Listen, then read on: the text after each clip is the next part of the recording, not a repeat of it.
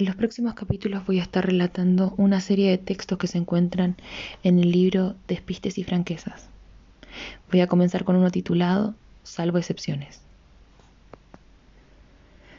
En la sala repleta circuló un aire helado cuando don Luciano, con todo el peso de su prestigio y de su insobornable capacidad de juicio, al promediar su conferencia tomó aliento para decir, Como siempre, quiero ser franco con ustedes. En este país, y salvo excepciones, mi profesión está en manos de oportunistas, de frívolos, de ineptos, de banales. A la mañana siguiente, su secretaria le telefonó a las ocho. Don Luciano, lamento molestarlo tan temprano, pero acaban de avisarme que frente a su casa hay como 500 personas esperándolo. ¿Así? dijo el profesor, de buen ánimo. ¿Y qué quieren?